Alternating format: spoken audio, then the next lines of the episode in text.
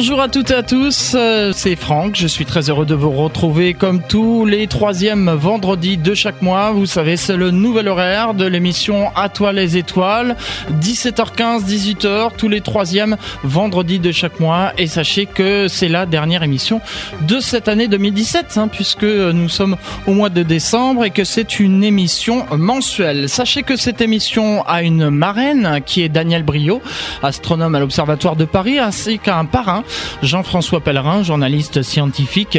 Il se joint à moi pour vous souhaiter la bienvenue pour cette émission À toi les étoiles.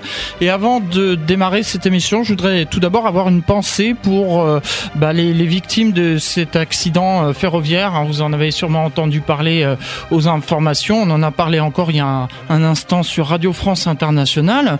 Et puis, je voudrais aussi présenter mes condoléances à Alain Souchier, à sa famille tout au moins, puisque Alain Souchier, qui était euh, le président euh, de Planète Mars, est euh, décédé le 13 décembre dernier. Alain Souchier, donc, qui a participé à l'émission À toi les étoiles le 15 juin 2011. Et je voulais présenter mes condoléances à sa famille, à ses amis, et puis à tous les membres de Planète Mars. On va juste écouter un, petit extrait. Vous savez que je clôture toujours les émissions À toi les étoiles en demandant à l'invité le mot de la fin. Je vous propose d'écouter le mot de la fin de l'émission euh, avec euh, Alain Souchier. Le mot de la fin? Oui. C'est une question piège. C'est un peu comme si on me demandait de, trouver tout de suite la phrase à prononcer lorsque lorsque l'homme posera le pied sur Mars. En simulation, j'avais dit euh, ce fut un grand voyage, mais nous y sommes peut-être une nouvelle Terre pour l'homme. Bon, j'irai peut-être pas jusque là, mais en tout cas, je dirais que, à mon avis, l'exploration est indispensable à notre société moderne. C'était le mot de la fin de euh, l'émission avec Alain Souchier le 15 juin 2011. Je vous informe que ces obsèques auront lieu le mercredi 20 décembre à 15h à la collégiale de Vernon. Nous sommes donc euh, pour cette dernière émission d'À toi les étoiles qui aura pour thème aujourd'hui les 130 ans de la Société astronomique de France et j'ai avec moi comme invité Patrick Barado qui est euh, le président de la Société astronomique de France. Bonsoir. Bonsoir. Ainsi que Gilles Davidowicz qui est euh, président de la commission de planétologie de la Société astronomique de France. Bonsoir. Bonsoir. Merci d'être présent dans les studios pour parler donc des 130 ans de la Société astronomique de France. Juste avant de démarrer, peut-être quelque chose à dire sur euh, le décès d'Alain Souchier? Puisque vous êtes membre, Gilles Davidovich, bah, de Planète Mars. Euh, on perd, euh, d'abord, on perd un ami, un grand ami de, la connaissance, du partage, de la science et, des techniques. voilà, la France perd un ingénieur de, de, grand, grand talent, puisque Alain a beaucoup travaillé, il a consacré 30 ans de sa carrière scientifique et technique au service de la motorisation de la, des fusées Ariane. Voilà, donc c'était, euh, il a, il a dirigé des, des centaines d'ingénieurs et de techniciens à Vernon, justement, au sein de la SEP, de SNECMA, de Safran, enfin l'entreprise qui motorise ces fusées-là. Voilà. Et euh, effectivement, euh, c'est extrêmement triste. Nous sommes tous, euh, nous sommes tous endeuillés par, par cette disparition. Voilà. Patrick Bardot, peut-être un mot à dire? Ben oui, moi je partage tout à fait la peine de la communauté scientifique euh, parce que c'est vraiment, on, savait qu'il était un peu malade, mais on ne pensait pas que malheureusement euh, ça se terminerait comme ça. Et euh, bah, on sait aussi que c'est grâce à des hommes comme lui que la conquête spatiale et l'exploration spatiale permettent aussi à la science de progresser et à notre vision de l'univers aussi d'évoluer. Donc la Société astronomique de France, bien évidemment, s'associe au deuil de sa famille. Bien sûr. Durant ces 45 minutes d'émission, nous allons parler euh, des 130 ans de la Société astronomique de France. Et est-ce que vous pouvez tout d'abord nous expliquer ce qu'est la Société astronomique de France? La Société astronomique de France, donc à 130 ans, elle a été fondée euh, par euh, un astronome passionné qui était Camille Flammarion, qui a énormément fait pour la vulgarisation scientifique à une période où on parlait pas justement de science pour tous. Euh, donc c'était vraiment un précurseur et euh, son, euh, sa volonté, c'était de faire partager la connaissance du ciel et de l'univers au plus grand nombre afin d'avoir aussi des retombées sur la Terre et faire en sorte que notre connaissance du ciel et de l'univers nous permette aussi d'avoir une action citoyenne sur Terre. Donc ça, c'était vraiment son, sa volonté, son action, et nous, nous en sommes tout à fait l'héritier, et c'est toujours une des grandes missions de la Société astronomique de France. Et pour ce faire, euh, cette société, en fait, a la particularité. Alors, je, je, rappelle, pour ceux qui ne le savent pas, que euh, la Société astronomique de France a été la première euh, association nationale d'astronomie en France, et elle regroupe depuis sa fondation, ça c'est important, aussi bien des astronomes professionnels que des astronomes amateurs. Et c'est un lieu d'échange entre voilà les, chercheurs et les amoureux du ciel. J'ai participé euh, à la célébration des 130 ans de la Société astronomique de France. Il y avait euh, un historique qui avait été fait euh, fort passionnant. Alors on pourrait peut-être condenser un peu cet historique de ces 130 ans, Patrick Barado ou, ou Gilles Davidovich, non, je ne sais pas. Oh ben, je peux commencer, oui.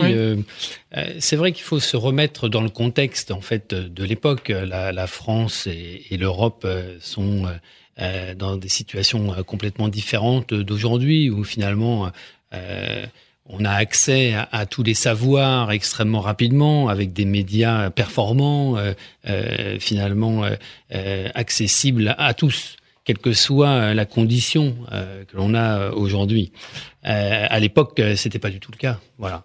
Donc à l'époque, euh, il y a une certaine forme d'élitisme, aussi bien dans la façon de faire de la science que dans la façon de la partager. mais on est à l'époque, voilà, Flammarion, il côtoie Eiffel, il côtoie des, grands du monde d'alors, il côtoie des politiques, il côtoie des intellectuels. Et, et il a cette idée fantastique de partager à l'homme du peuple à l'homme et à la femme du peuple euh, les sciences. Et il y a une phrase qui est assez remarquable, qui est que, un peu comme Tsiolkovsky a une phrase qui dit, ben voilà, euh, euh, on peut pas vivre toute sa vie dans son berceau, il faudra bien quitter la terre un jour. Eh bien, Flammarion lui dit, c'est quand même incroyable que les gens finalement ne savent pas où ils vivent. Les gens ne sont pas curieux, ne sont pas instruits, n'ont pas la connaissance de cette planète qui est une petite poussière dans l'univers euh, qui les entoure, qui n'est pas du tout au centre ni du système solaire ni de l'univers, et, et, que finalement c'est une idée quand même assez étrange. Mm. Et il a cette intuition que les gens, bien, euh, avec le questionnement qui, qui, nous, dont nous sommes faits depuis l'aube des temps, on regarde le ciel, on se pose des questions, euh, et lui tente d'y répondre et tente de répondre euh, au plus grand nombre. Et ça, c'est remarquable. Et alors, faut, pour faire le lien avec ce que tu dis, Gilles, euh, ça, bon, c'était une approche historique, mais aujourd'hui, en fait, la Société astronomique de France est complètement plongée dans la société actuelle. Et je pense qu'il est important aussi de préciser que la science euh, se développe énormément, que notre connaissance de l'univers, quasiment tous les jours, évolue. Euh, et que face à cette euh, évolution et cette hyper spécialisation de la science, il ne faut pas laisser justement aujourd'hui la science simplement aux scientifiques, mais au contraire, il faut que euh, le, citoyen en fait puisse suivre ces évolutions pour pouvoir se les approprier et savoir dans quel monde ils vivent. Et le monde où ils vivent, c'est pas simplement les kilomètres qui l'entourent ou cette planète qui maintenant devient un, petit peu petite tout le monde, mais c'est aussi de savoir dans quel contexte plus général et plus systémique on vit. Et peut-être que aussi notre approche en tant que citoyen et scientifique change un petit peu le monde et les choses. Et peut-être que l'action de la Société astronomique de France, c'est peut-être aussi d'aider justement à cette prise de conscience qui est aussi une prise de conscience citoyenne. Et moi, je, je, je ne peux pas euh, dire ça sans penser à notre ami André Braïc, qui nous a quittés euh, il y a un an.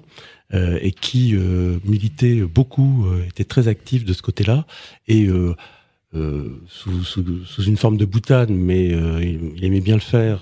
mais en fait, derrière, c'était vraiment ce qu'il pensait.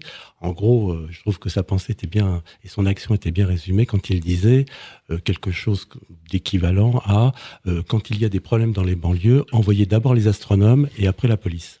C'est vrai, oui, tout à fait.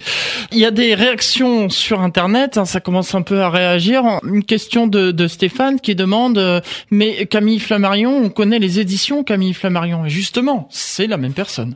Alors, c'est le même auteur. Oui. Par contre, son frère, Ernest, était éditeur et c'est d'ailleurs les deux frères qui, en commun, ont fait le succès des éditions Flammarion, qui ont été en fait, qui ont d'abord repris un fonds existant qui ne s'appelait pas Flammarion, et c'était au tout début de la fondation. De, enfin bon, les, les, éditions Flammarion ont été fondées il y a 141 ans, je crois, donc un petit peu, antérieurement justement à la Société astronomique de France, mais grâce aussi au succès de Camille son frère, parce que Camille Flammarion a été mondialement connu grâce à l'ouvrage vraiment qui fonde toute son action. Ça s'appelle l'astronomie populaire, qui a été immédiatement euh, un grand succès. Il faut savoir quand donc quand l'astronomie populaire est lancée, euh, euh, il en vend très vite 100 000 exemplaires, ce qui est un véritable best-seller. Et donc pour l'époque, alors c'est un best-seller déjà pour quand on parle de 100 000 exemplaires pour un livre aujourd'hui, c'est beaucoup. Mais imaginez-vous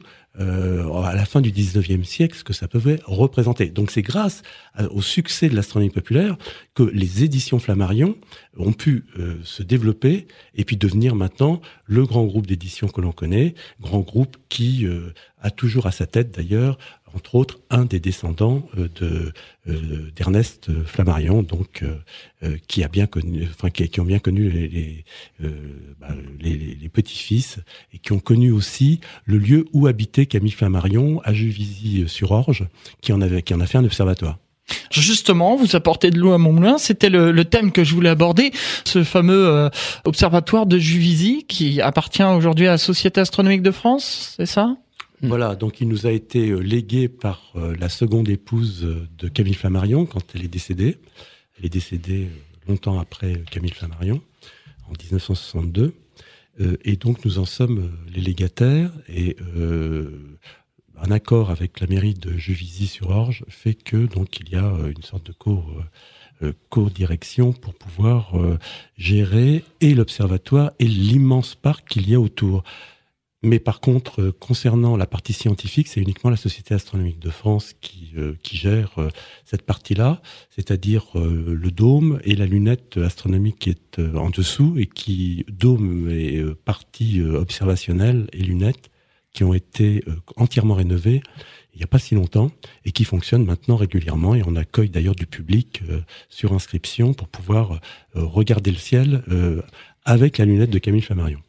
Cette euh, restauration de la lunette, son dôme et euh, l'observatoire de Camille Flammarion, on va en parler euh, dans un instant un peu plus en détail, mais auparavant, on va marquer une première pause musicale. On en a beaucoup parlé, c'est vrai, on en a entendu beaucoup aussi à la radio. Vous étiez des millions à suivre ses obsèques, c'est Johnny Hallyday, on ne pouvait pas ne pas lui rendre hommage dans cette émission À toi les étoiles. Donc on va écouter l'idole des jeunes de Johnny Hallyday, on se retrouve juste après pour la suite de cette émission. IDFM Radio Anguien vous souhaite de bonnes fêtes. Retour dans les studios d'IDFM Radio Anguin pour euh, cette émission À toi les étoiles, l'émission consacrée à l'astronomie. Aujourd'hui, le thème, c'est les 130 ans de la Société astronomique de France, avec comme invité Patrick Barado, qui est président de la Société astronomique de France, ainsi que Gilles Davidowicz, qui est président de la commission de planétologie de la Société astronomique de France. Juste avant euh, cette pause musicale sur euh, Johnny Hallyday, on parlait de l'observatoire de Camille Flammarion. Corrigez-moi si je me trompe, je crois que Camille Flammarion a fait l'acquisition de, de ce local, de, de cette maison, en 1882, hein, c'est ça? C'est ça, il a, il a commencé les, les premiers travaux justement euh, en 1882 pour le transformer, c'était un héritage, mmh. et pour le transformer en, observatoire. C'était un relais de poste, hein, si ma mémoire est correcte. C'est un ancien relais de poste, oui. Voilà. Et, puis ça a été aussi un, un lieu un peu historique. Euh, euh Napoléon aurait, serait passé par euh, par l'observatoire, enfin qui n'en était pas à l'époque, euh, voilà, avant, euh, avant de capituler. Gilles Davidovich, oui, mais il recevait, il recevait les, les, grands du monde qui passaient par là, des empereurs, des ambassadeurs, des ministres. C'était assez, assez étonnant. Mais il était aussi très pluridisciplinaire.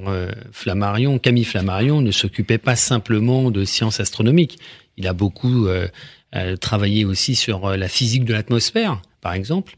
Euh, évidemment sur la, la, biologie, la géologie, euh, euh sur la physique la géophysique de la planète Terre. Et il a, euh, il a écrit aussi sur des, euh, des parasciences. il croyait aux esprits, peut-être un peu au spiritisme, des choses comme ça.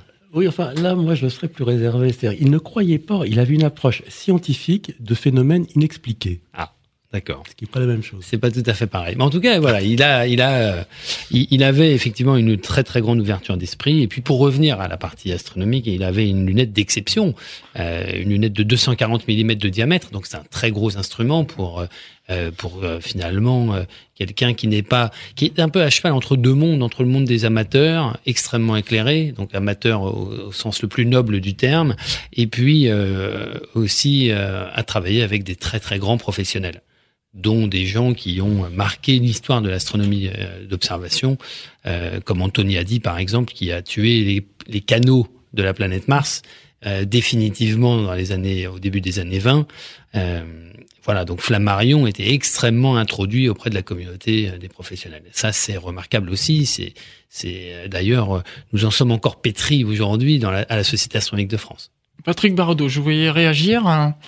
Non, non, mais je, je, je pensais justement euh, à cette relation avec euh, les astronomes professionnels, parce que bien évidemment, cette tradition perdure aujourd'hui et on bénéficie à la Société astronomique de France justement des compétences de nombreux astronomes professionnels qui euh, sont euh, avec euh, le l'adhérent de base, l'astronome pratiquant de base, et qui voilà font en sorte que leur savoir soit transmis et, et, tout ça, ça se fait dans le cadre de commissions. donc Gilles en est entre autres le représentant et pas et pas des moindres.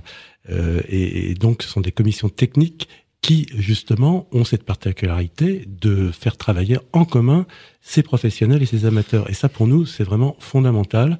Euh, et c'est assez unique, je pense, euh, encore en France comme approche.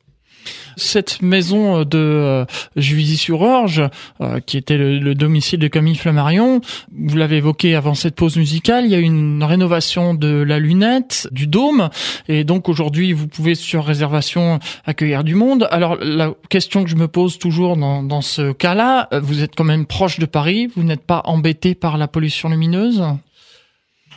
Alors si, il y a une, une, pollution lumineuse, bien évidemment. On n'est pas très très loin euh, de l'aéroport d'Orly. On est au sud d'Orly, donc comme vous le savez, euh, la pollution existe. Mais euh, on a aussi, euh, je prends un autre exemple, on a un autre petit observatoire au cœur de Paris.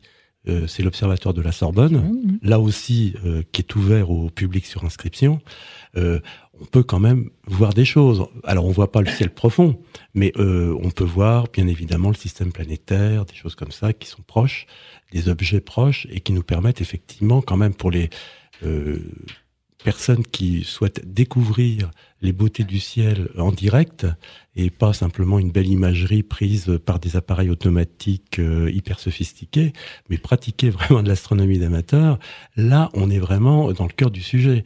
Et pour revenir à Juvisy, avec la lunette quand même telle qu'elle est, euh, et la résolution qu'elle a, ça nous permet quand même de faire de très belles observations vers euh, la partie sud en particulier.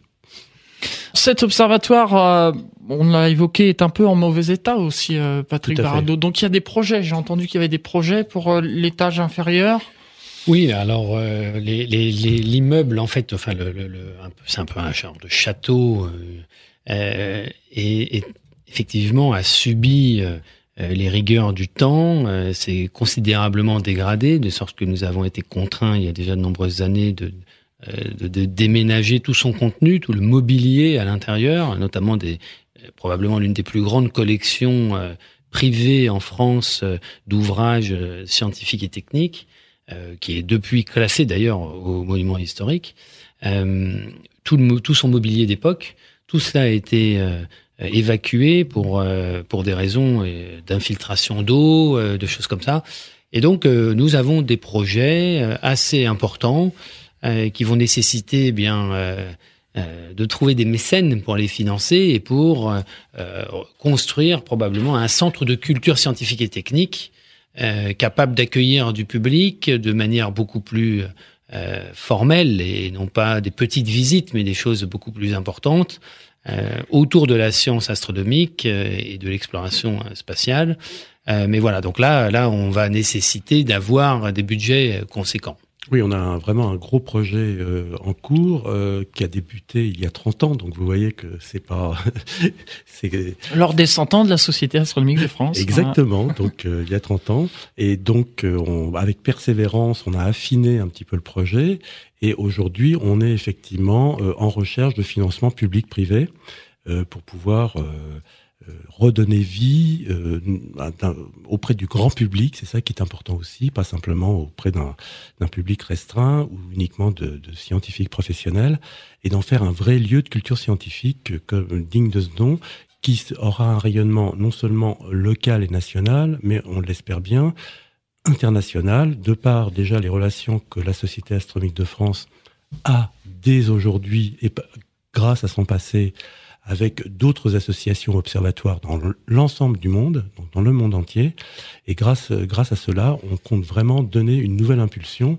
Euh, on est en ce moment euh, en train donc pour parler euh, avec euh, voilà le conseil régional, d'autres organismes pour pouvoir commencer la première phase des, des travaux.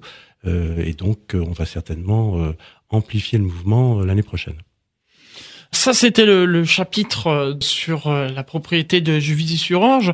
J'aimerais qu'on revienne euh, sur la littérature, puisqu'on parlait tout à l'heure d'un ouvrage de, Camille Flammarion. Il y a aussi une revue, la revue L'Astronomie, oui, alors il faut plus l'appeler comme ça parce que pendant pendant pendant euh, euh, pendant 120 ans, euh, c'était effectivement une revue, c'est-à-dire que c'était un, un, beau, un très très très beau bulletin de la Société astronomique de France qui a évolué à travers les âges et qui était devenu quasiment un magazine. au moment où on a décidé de faire le grand saut éditorial et commercial, il y a dix ans, en mettant cette revue qui est devenue un magazine en vente aussi également en kiosque, donc par l'intermédiaire à l'époque des NMPP, aujourd'hui Prestalis. Alors nous ne sommes pas en vente partout parce qu'il faudrait mettre, comme vous le savez, il y a, il doit y avoir 26 000 points de vente en France. On n'a pas les moyens évidemment d'être partout, mais on est dans énormément. On peut nous trouver partout d'abord, c'est-à-dire que euh, si vous n'êtes, si vous rentrez dans, euh, dans, dans, dans un dans un kiosque ou dans dans une librairie papeterie qui vend aussi de la presse, vous pouvez le demander et dans les deux jours qui suivent, vous le recevez. Et autrement, on le trouve dans les relais, euh, etc., un peu partout en France et en Suisse, Belgique et euh, Luxembourg. Lors de cette euh, journée sur les, les 130 ans de la Société astronomique de France, on a, euh, je crois que c'était la, la, directrice euh, de, de, publication qui nous a présenté un peu cette revue l'astronomie, magazine, pardon, de l'astronomie. J'ai été soufflé d'entendre qu'il y a beaucoup de bénévoles qui travaillent. Tout à fait. Voilà. C'est vraiment notre philosophie. c'est un magazine qui n'est fait que par des bénévoles, quasiment, à part à l'exception d'une personne qui est permanente. Euh, toutes les contributions, les articles de fond, les articles également concernant les événements astronomiques du mois, parce que nous sommes un, magazine mensuel. Euh, donc les, les, rédacteurs sont totalement bénévoles, qu'ils soient d'ailleurs aussi par ailleurs astronomes professionnels ou amateurs, euh, parce que aussi bien dans notre magazine collaborent des professionnels, toujours pareil à notre philosophie, et des amateurs. C'est vrai que c'est une revue euh, bien faite. Euh, on pourrait croire vraiment qu'il y, a des professionnels derrière. Gilles Davidovich, je vous voyais réagir. Vous vouliez euh, les, une grande partie des auteurs sont des astronomes professionnels et des experts en fait des sujets traités. Mm. Donc effectivement, ça va de l'observation télescopique ou à la lunette, à l'information générale, à, des dossiers euh, extrêmement fouillés, très détaillés, euh, euh, des sujets sur les éphémérides, effectivement, et ce que l'on peut voir. Par exemple, depuis quelques jours, là, on peut voir les Géminides, qui sont des pluies d'étoiles filantes entre les nuages, disons, vers une heure du matin. Euh, voilà, donc là, on a dans ces éphémérides toutes sortes de choses, les croissants de lune, par exemple, ou les, les conjonctions, les, les, transits de planètes, euh, plein de choses comme cela, des choses assez faciles à observer, puis des choses un petit peu plus complexes où il faut prendre des jumelles ou euh, une lunette ou un télescope, et puis aussi des sujets liés à l'histoire de l'astronomie, des techniques, les cadrans solaires, les choses comme ça. Donc c'est une très très belle chose que ce magazine, l'astronomie, j'encourage tout le monde à à aller l'acheter, à aller l'offrir pour les fêtes de fin d'année. Oui, puis si je peux me permettre, justement, concernant aussi la contribution des chercheurs et des astronomes professionnels, euh, par exemple, dans le mois de décembre actuellement, euh, vous avez en exclusivité une équipe française d'astronomes professionnels qui ont travaillé justement sur les ondes gravitationnelles, dont on a pas mal parlé récemment. Et comme vous le savez, le 17 août 2017, il y a un événement exceptionnel qui s'est produit dans le ciel. il s'agissait donc d'un couple d'étoiles à neutrons situés à 130 euh, millions d'années-lumière de, la Terre qui ont fusionné euh, donc en produisant ces fameuses ondes gravitationnelles.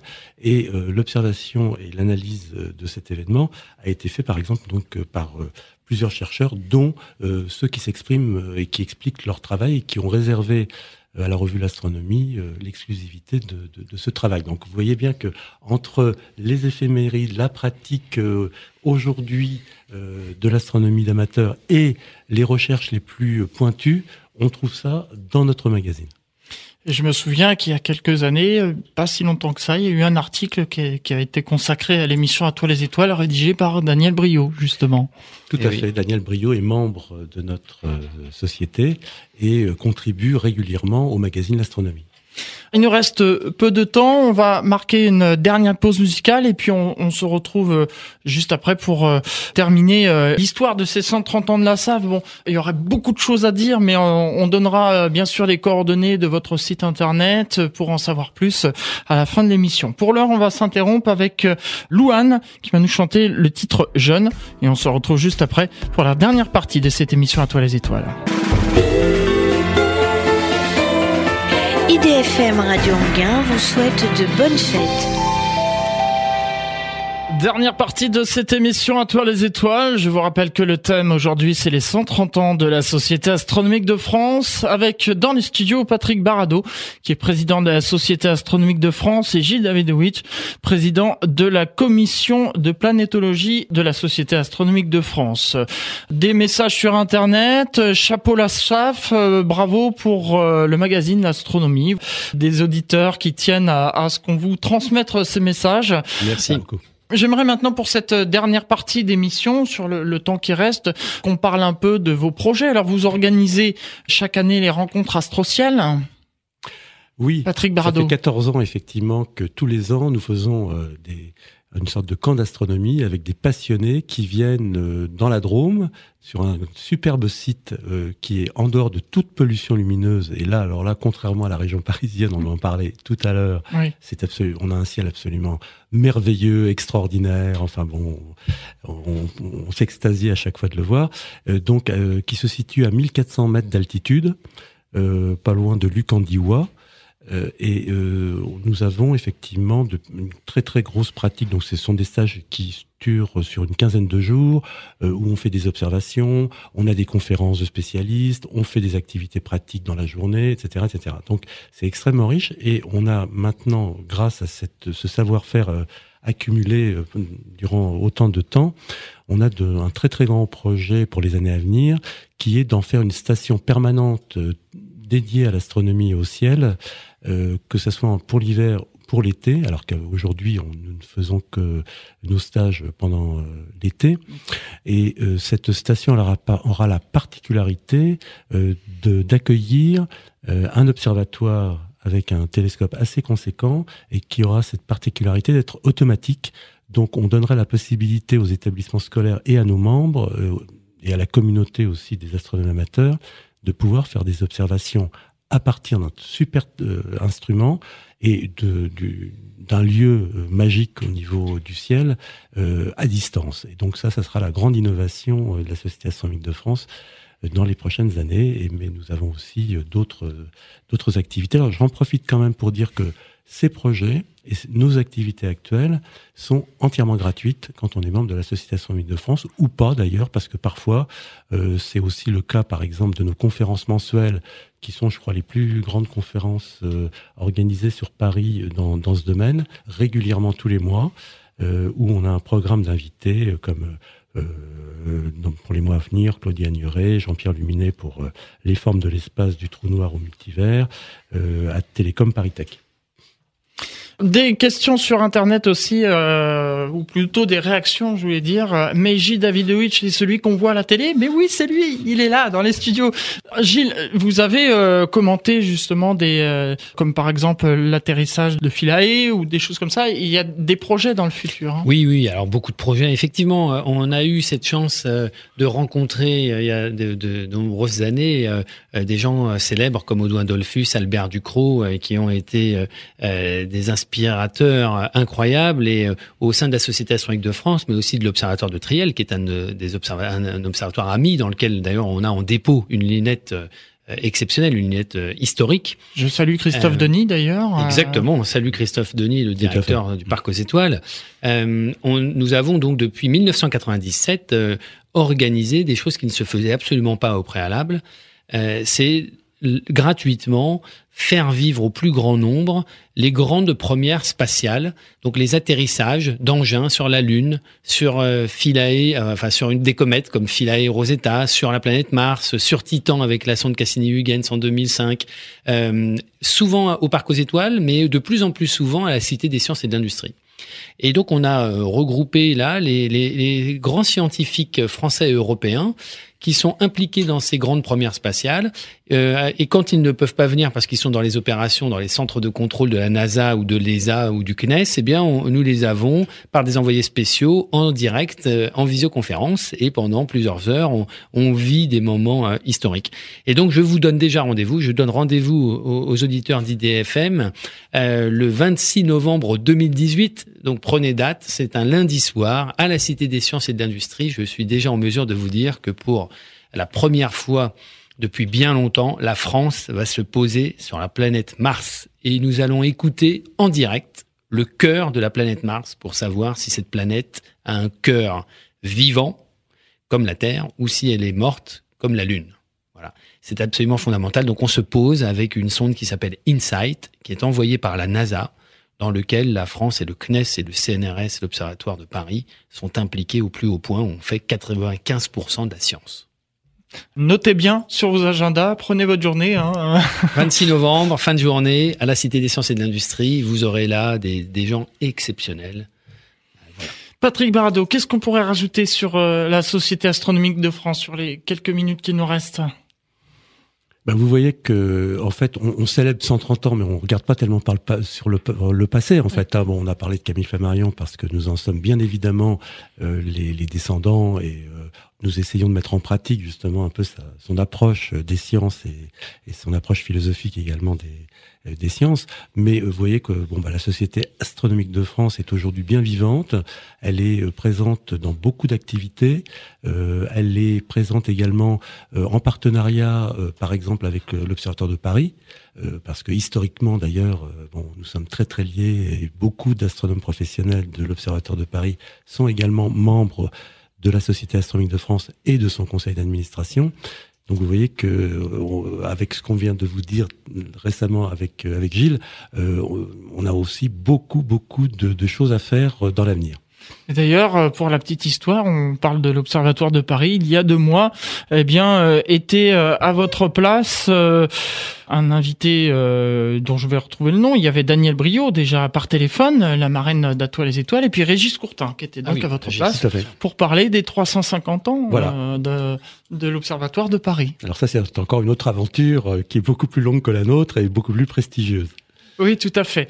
Sur les quelques minutes qui nous restent, on va choisir quelques questions d'auditeurs. Bah, on nous parle de l'avenir, justement. Alors, la Société astronomique de France, dans les dix ans à venir un point d'interrogation. Bah, la Société astronomique de France, dans les dix ans à venir, ça sera sûrement l'évolution, enfin une, activité qui va se démultiplier grâce aussi au développement du numérique. Et euh, je pense que même nos formes de, euh, de retransmission, nos formes de travail collaboratif va beaucoup, beaucoup évoluer. Et nous sommes en train d'y travailler activement. Mais je pense que Gilles, là-dessus, a aussi beaucoup de choses à dire. Oui, bien. rapidement, Gilles Davidovich. Alors, en quelques, en quelques instants, on se, en fait, on va, on va effectivement euh, tenter d'approcher par des médias euh, modernes comme le web, euh, les applications mobiles et les réseaux sociaux surtout, les jeunes générations, le plus grand, le, grand public le plus large possible, les scolaires, et puis tous les passionnés, tous les gens qui se posent des questions, qui essaient de comprendre ce que l'on fait sur cette petite planète et comment on peut la rendre meilleure et comment on peut la rendre plus vivable, plus durable. Voilà, donc l'astronomie est au cœur de toutes les sciences. Eh bien, en tout cas, je voulais vous remercier, euh, Patrick Barado, président de la Société astronomique de France, et puis J. Euh, Davidovich, qui, euh, je rappelle, est donc président de la commission. Voilà, j'ai un petit trou de mémoire. voilà, de et, et membre de notre bureau du conseil d'administration également, je précise. Exactement. On arrive donc au terme de cette émission à toi les étoiles. Merci pour votre participation. Alors, si vous voulez en savoir plus, il y a donc un site internet et puis euh, la revue L'Astronomie. C'est saf-astronomie.fr saf-astronomie.fr. Donc vous retrouverez plein d'informations euh, et notamment des, le, résultat des, des, 130 ans de la Société astronomique de France, cette journée auquel été. Euh, il y a eu des, des remises de médailles euh, d'ailleurs. Voilà. Et puis si vous voulez d'autres informations, n'hésitez pas à les contacter. Dans un instant, vous allez retrouver la suite des programmes de votre radio. Quant à nous, eh bien, on se donne rendez-vous le 12 janvier 2018 pour l'émission à vapeur. Vous savez, l'émission qui parle des trains sur euh, IDFM Radio Anguin. Je salue euh, d'ailleurs Philippe Sueur qui, paraît-il, est un, fan de cette émission. Et puis, euh, la prochaine émission, À toi les étoiles, si je ne me trompe pas, ce sera le 17 janvier 2018. Donc, soyez au rendez-vous. Merci en tout cas à toutes et à tous pour votre fidélité. Merci encore à Patrick Barado et Gilles Davidovich. Merci. Merci. Et puis euh, dans un instant, euh, vous allez retrouver 100% musique euh, sur IDFM Radio Anguin et c'est avec Sil. Au revoir à tous.